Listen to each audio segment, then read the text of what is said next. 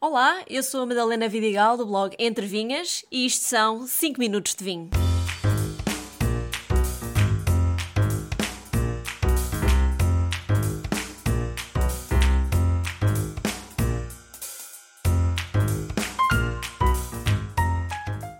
Em Portugal, temos quatro vinhos fortificados, uns mais conhecidos do que outros. Hoje vou falar de todos. E o meu fortificado favorito é o vinho de Carcavelos, mais concretamente o Vila Oeiras Superior.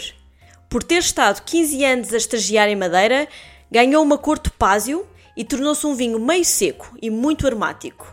O seu sabor tem ao mesmo tempo a doçura do mel, os frutos secos e a acidez da casca de laranja, que se mantém na boca por longos momentos. Em Portugal, produzimos no total quatro tipos de vinho fortificado. Os mais famosos são o Porto e o Madeira, aos quais se junta também o Moscatel e o Carcavelos. Cada um com a sua história, geografia, castas e, de certa forma, especificidades no modo de produção.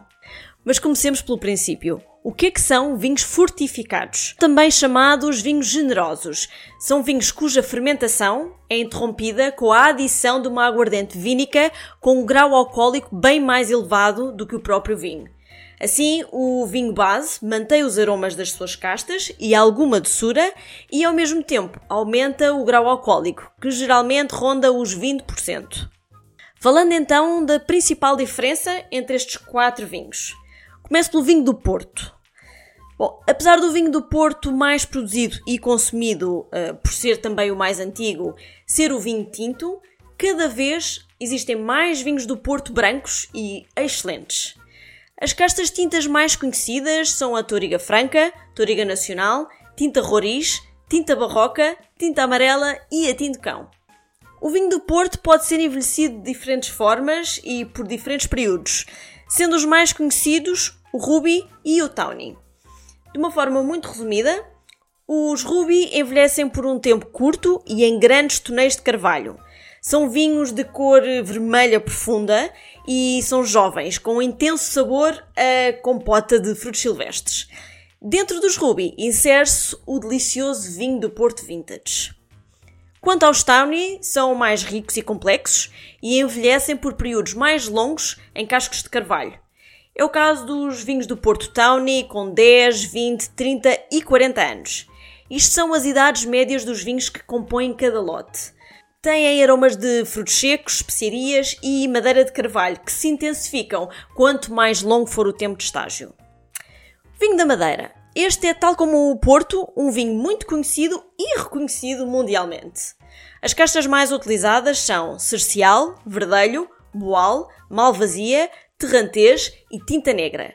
No vinho madeira podem-se produzir quatro tipos: o seco, o meio seco, o meio doce e o doce. Este grau de doçura é decidido no momento da interrupção da fermentação. Quanto mais cedo, mais doce, quanto mais tarde, mais seco. Quanto ao envelhecimento, existem dois processos possíveis: estufagem e o canteiro. A estufagem acontece quando o vinho é colocado em cubas de inox, aquecidas por um sistema tipo serpentina, onde a água quente circula por cerca de 3 meses. Criou-se este sistema de estufagem para simular uma técnica de envelhecimento muito antiga, mas que agora se pode fazer de forma rápida e mais barata. Na verdade, o vinho de estufa, com 3 meses, aparenta ter já 4 ou 5 anos. O nome canteiro vem do facto de se colocar os grandes tonéis por cima de traves de madeira, e a isso se chamam os canteiros. Neste caso, o vinho é envelhecido nos pisos mais elevados dos armazéns, onde as temperaturas são naturalmente mais altas e aí ficam por um tempo mínimo de 2 anos. O vinho moscatel é, como o nome indica, um vinho fortificado feito a partir da casta moscatel.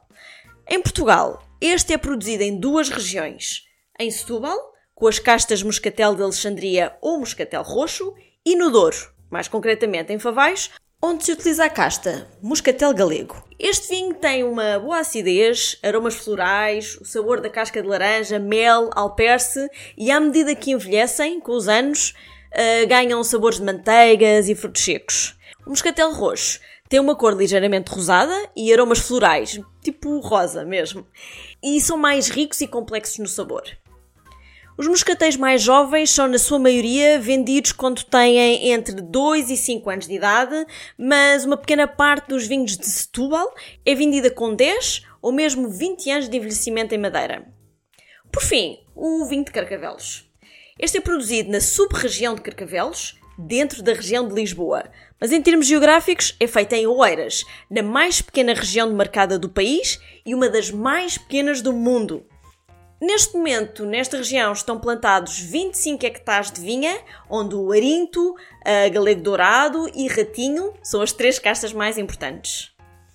O vinho de Carcavelos é fortificado em grande parte com a famosa aguardente da Lourinhã e envelhece em barricas de carvalho português. Pois é, talvez uma das razões porque eu gosto tanto deste vinho.